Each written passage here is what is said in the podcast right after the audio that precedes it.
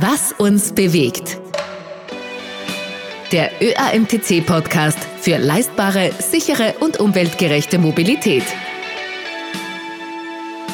Herzlich willkommen bei Was uns bewegt. Ich bin Marcel Kilic und was uns alle laufend bewegt, das sind die steigenden Kraftstoffpreise. Der Trend, der zeigt schon lange nach oben, aber bisher war zumindest auf eines Verlass. Ein Liter Diesel kostet weniger als ein Liter Benzin. Jahrzehntelang war der Diesel-Pkw deshalb auch so beliebt, auch wegen der steuerlichen Vorteile, dem Dieselprivileg. Und Diesel-Pkw überzeugen viele auch wegen niedrigeren Verbrauchswerten. Das alles erklärt, warum der Dieselanteil der Fahrzeuge in Österreich so hoch ist. Knapp 53 Prozent der Fahrzeuge auf den Straßen, die haben einen Dieselmotor an Bord. Stand Ende 2021. Und das, obwohl der Dieselanteil unter den Neuzulassungen schon seit Jahren sinkt. Wir erinnern uns 2016, da waren die Schlagzeilen voll mit dem Dieselskandal rund um manipulierte Stickoxidwerte.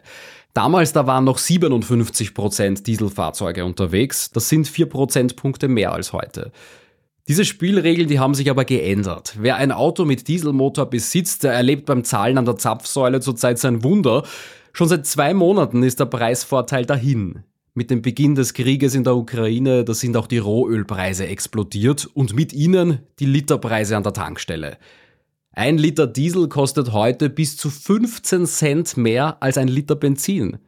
Wir wollen zwei Dinge wissen. Warum ist das so und bleibt das so? Insider-Einblicke dazu bekommen wir heute von Hedwig Doloszewski, Geschäftsführerin vom WKO-Fachverband für Mineralölindustrie. Herzlich willkommen, Frau Doloszewski. Hallo, es freut mich, dass ich Ihnen heute ein bisschen etwas über den österreichischen Treibstoffmarkt und die Entwicklungen in den letzten Monaten erzählen kann. Äh, wie Sie angesprochen haben, es ist eine ganz besondere äh, Zeit. Also wir sehen äh, Entwicklungen an den Zapfsäulen, wie sie wir vorher noch nicht gesehen haben. Wo kommt das her? Dazu muss man vielleicht vorher ein bisschen was über den österreichischen Treibstoffmarkt erklären. Wie Sie wissen, haben wir eine Raffinerie in Österreich, die ungefähr 50 Prozent des österreichischen Markts abdeckt. Aber äh, in Österreich wird auch sehr viel Treibstoff importiert. Speziell Diesel, das haben Sie vorher auch schon äh, erwähnt. Österreich ist ein äh, Dieselland. 60 Prozent des in Österreich verbrauchten Diesels wird äh, importiert und ungefähr ein Viertel äh, des Benzin wird importiert. Und in Österreich, äh, das heißt sechs Liter von zehn Liter Diesel werden importiert. Und wir haben aber auch äh, wesentlich mehr, also 4,5 mal so viel Diesel Verbrauch wie Benzinverbrauch in Österreich. Mhm. Also wir müssen unterscheiden zwischen Rohöl, das erst raffineriert werden muss, und zwischen dem fertigen Endprodukt Diesel und Benzin, das schon raffineriert worden ist. Was bedeutet das dann für den Import, wenn wir diese beiden Produkte unterscheiden? Wenn man sich den österreichischen Markt anschaut, haben wir im letzten Jahr äh, rund drei Millionen Tonnen Diesel äh, produziert und 6,5 Millionen Tonnen in Österreich verbraucht. Das heißt, Österreich ist eindeutig ein Dieselland. Um die inländische Mineralversorgung sicherzustellen, sind aber jedes Jahr auch äh, Importe von Fertigprodukten erforderlich.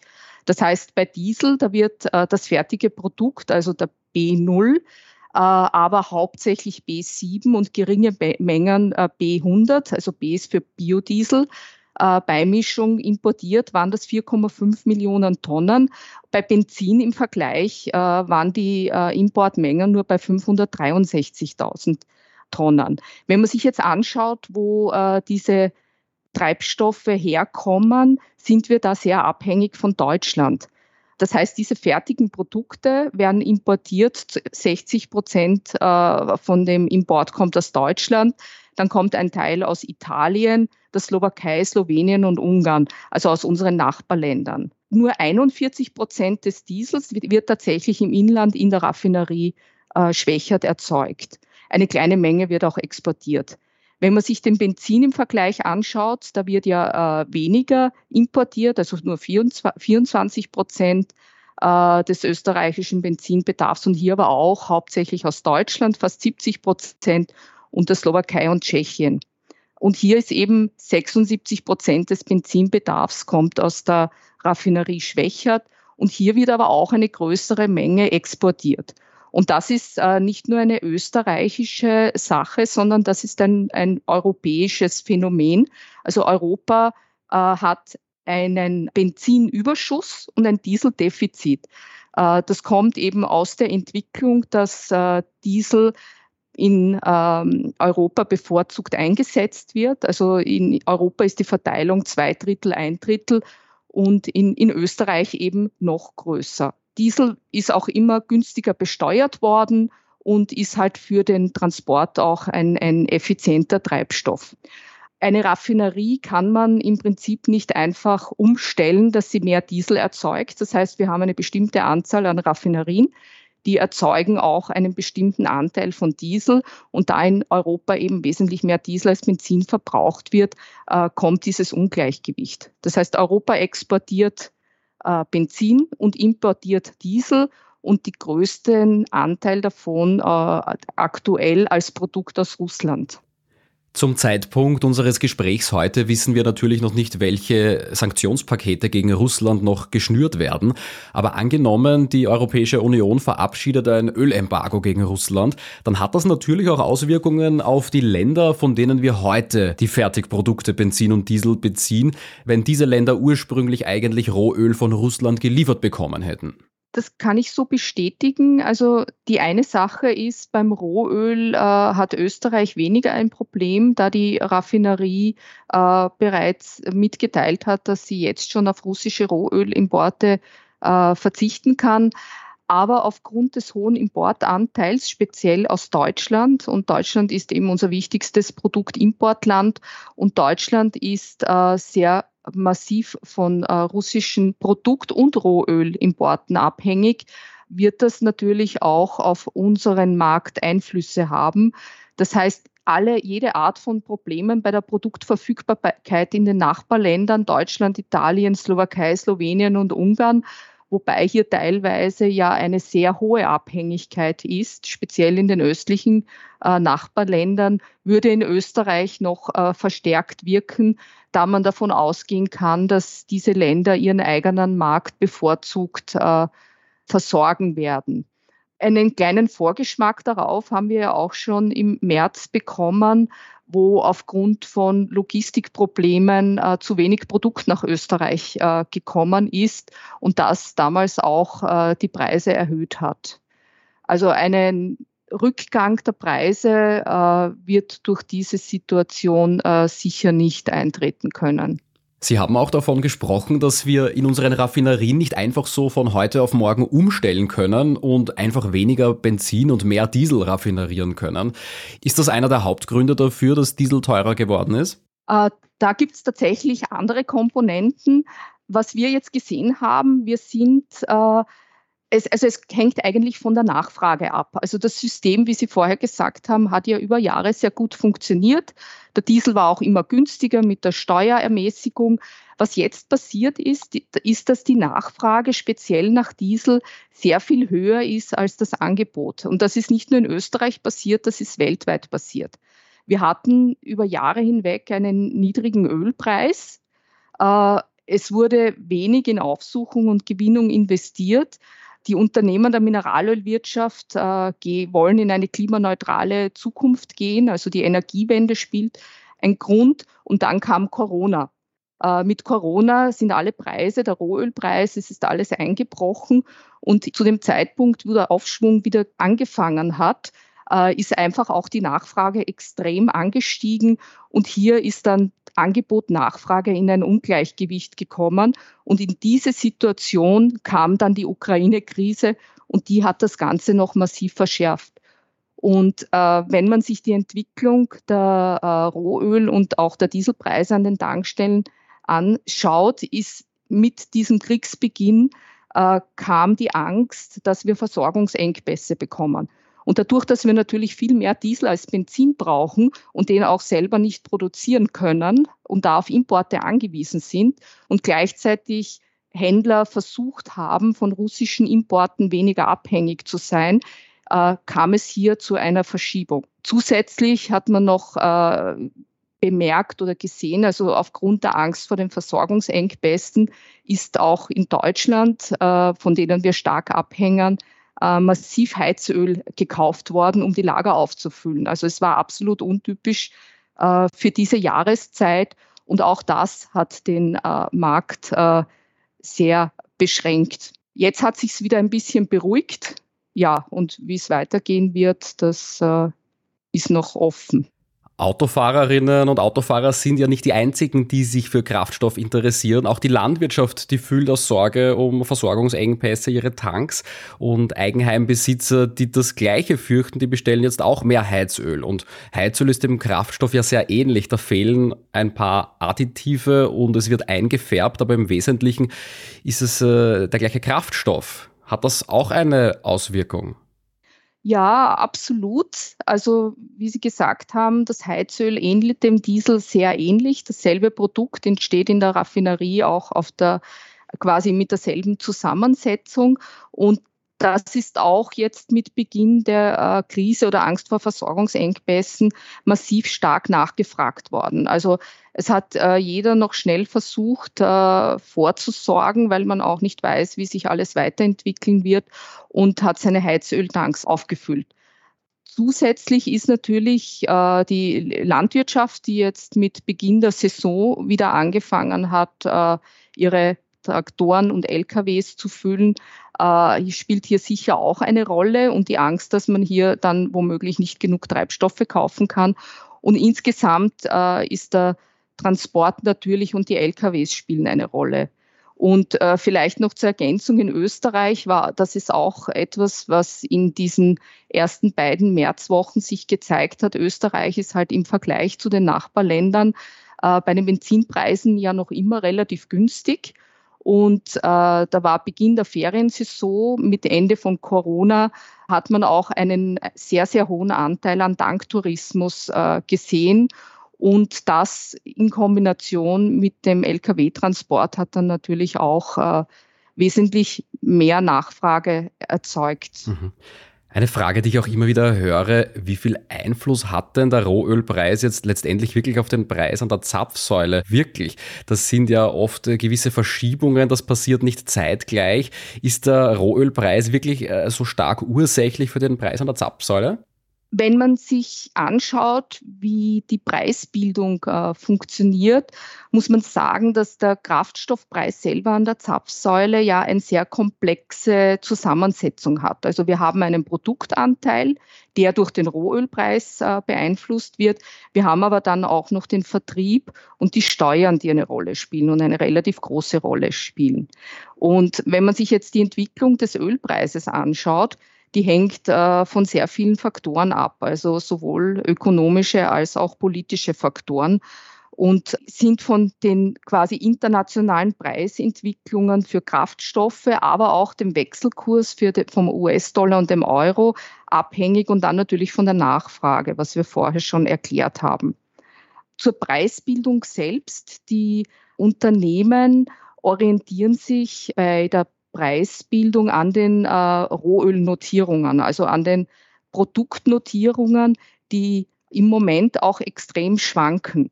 Und wir sehen also auch aufgrund der Krisen einen extrem volatilen Markt. Und das eine sind eben die Rohölnotierungen. Also man versucht auch immer zu vergleichen, der Rohölpreis bewegt sich hinunter, da muss sich auch der Preis an der Tankstelle entsprechend hinunter bewegen oder hinauf. Äh, nachdem wir das im Moment nicht sehen, muss man dazu sagen, dass eben auch die Produktnotierungen eine große Rolle spielen. Und aktuell sehen wir, dass die Produktnotierung für den Diesel was über die Jahre lang immer parallel gelaufen ist, sich auseinander bewegt. Das heißt, die Produktnotierung vom Diesel steigt stärker als die Rohölnotierung. Und das ist auch wieder ein, ein Zeichen dieses Ungleichgewichts zwischen Angebot und Nachfrage und auch wieder ein, ein Indiz, warum äh, der Dieselpreis äh, stärker ansteigt äh, als der Superbenzinpreis zum Beispiel oder der Benzinpreis an der Tankstelle. Mhm bei diesen Preiskomponenten, aus denen sich der Kraftstoffpreis zusammensetzt, die Sie nennen, da kommt vielleicht bald noch eine weitere dazu. Ab Juli 2022 wird auch noch die CO2-Bepreisung wirksam. Das sind 30 Euro pro Tonne CO2 und wenn die Hersteller diesen Preis direkt an die Verbraucherinnen und Verbraucher weitergeben und noch 20 Prozent Umsatzsteuer dazukommt, dann entspricht das also insgesamt 36 Euro pro Tonne CO2. Müssen wir also jedenfalls damit rechnen, dass die Preise an der Zapfsäule dadurch nochmal ansteigen? Also wie gesagt, der Kraftstoffpreis enthält Umsatzsteuer und Mineralsteuer und wird ab 1. Juli auch die, den CO2-Preis äh, beinhalten. Und äh, wir gehen davon aus, dass der auch auf den äh, Preis äh, draufgeschlagen wird. Also wird sich hier, und man kann das ungefähr ausrechnen, es wird hier zu einer Erhöhung beim Diesel äh, ungefähr, also von zwischen 8 und 9 Cent pro Liter kommen und beim Benzin zwischen 7 und 8 äh, Cent pro Liter. Und diese CO2-Bepreisung soll ja dann äh, über die nächsten Jahre auch erhöht werden und dann in einen, einen richtigen Zertifikatehandel umgewandelt werden. Also mir wird dann auch schon schwindelig, wenn ich daran denke, dass die CO2-Bepreisung Jahr für Jahr erhöht werden wird. 2025 soll eine Tonne CO2 dann schon mit 55 Euro bepreist sein. Das ist im Vergleich zu 30 Euro heuer dann schon wieder um 25 Euro mehr. Also wenn wir das auf den Benzinpreis umlegen, dann bedeutet das laut WIFO im Vergleich zu heute ein Plus von 14 Prozent pro Liter Benzin und 16 Cent bei Diesel. Also bleibt der Diesel auch in Zukunft dann teurer als Benzin? Die weiteren Entwicklungen auch mit der Krise und Angebot und Nachfrage kann natürlich Auswirkungen auf, die, auf den Unterschied zwischen Benzin- und Dieselpreis haben. Äh, was fix ist, ist, dass die CO2-Besteuerung kommen wird und das ist, glaube ich, auch ein, ein wichtiger Beitrag, äh, um die Klimaziele in Euro Europa zu erreichen. Insgesamt wird von der Europäischen Kommission aber auch überlegt, hier generell eine Änderung der Besteuerung zu machen, äh, dass man auf den CO2-Inhalt besteuert und nicht so, wie es bisher die letzten Jahre gelaufen ist. Und da kann es natürlich auch noch Verschiebungen geben, insbesondere da Privilegien für einzelne Kraftstoffe auch äh, aufgelassen werden sollen. Vor einem Jahrzehnt, da sind die Preise an den Tankstellen ja noch rauf und runter gesprungen, äh, mehrmals täglich. Und deshalb ist die Spritpreisverordnung in Kraft getreten, um eben nur noch einmal am Tag eine Erhöhung zuzulassen. Aber ist diese Spritpreisverordnung in Zeiten wie diesen, wo sich alles so schnell ändert und man schwer vorausplanen kann, überhaupt noch zeitgemäß? Nützt die noch was? Die Spritpreisverordnung wurde vor zehn Jahren eingeführt, um eben dem Kunden äh, mehr Sicherheit zu geben oder dass er sieht, wann er am besten tanken kann. Das war damals ein, ein sehr gutes Instrument. Es hat sich auch über die Jahre äh, sehr bewährt. Also im Vergleich in Deutschland zum Beispiel sind bis zu 20 Preisänderungen am Tag äh, mhm. zu bemerken in alle Richtungen. Das geht in Österreich natürlich nicht. In der Situation, wo wir jetzt sind, ist das Ganze etwas komplexer geworden da es bisher immer so war, dass man bei der Preisbildung bestimmte Faktoren berücksichtigen musste. Das war der Rohölpreis und die äh, Produktnotierungen, die dann doch sich langsam hinauf und hinunter bewegt haben, also doch eine gewisse Kontinuität. Äh, was sich jetzt gezeigt hat, ist, wir haben je nachdem, welche Aussagen gerade getroffen werden. Und da geht es darum, ob die OPEC sagt, sie fördert mehr, sie fördert weniger. Es sind Meldungen über den Krieg, es sind Meldungen über Lagerbestände. Wir haben teilweise Sprünge bei den Rohölnotierungen innerhalb eines Tages äh, bis zu 30 Dollar.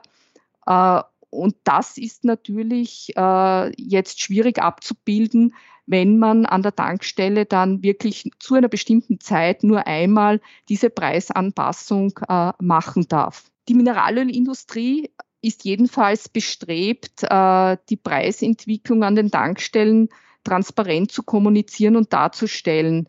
Und äh, mittlerweile gibt es ja auch Apps und im Internet äh, können die Konsumenten die, die aktuellen Spritpreise jederzeit und, und auch ortsgebunden überprüfen. Also da hat sich auch äh, einiges getan. Überprüfen können wir die Spritpreise natürlich auch mit der ÖAMTC-App und zwar routenbasiert können wir uns die umliegenden Tankstellen und deren Preise ansehen, weil wir wollen natürlich auf der Route bleiben und keinen Umweg fahren. Frau Doloszewski, vielen Dank für die Einblicke. Wir verstehen jetzt, warum Diesel so viel kostet, wie er kostet. Dankeschön. Ihnen auch herzlichen Dank. Ja, und wer jetzt sagt, okay, ich weiß, woher der Preis kommt, aber ich möchte einfach trotzdem weniger Geld für Kraftstoff ausgeben. Wir haben eine Folge zum Thema Spritsparen aufgenommen. Das ist die Podcast-Folge Nummer 11. Da lernen wir, wie wir mit der richtigen Fahrtechnik 10% Sprit einsparen können. Da gerne reinhören, das zahlt sich auf jeden Fall aus, weil die Tipps, die stimmen, ganz egal, ob ihr mit einem Diesel- oder Benzin-Pkw unterwegs seid. Wir hören uns auf jeden Fall wieder in zwei Wochen hier bei Was uns bewegt.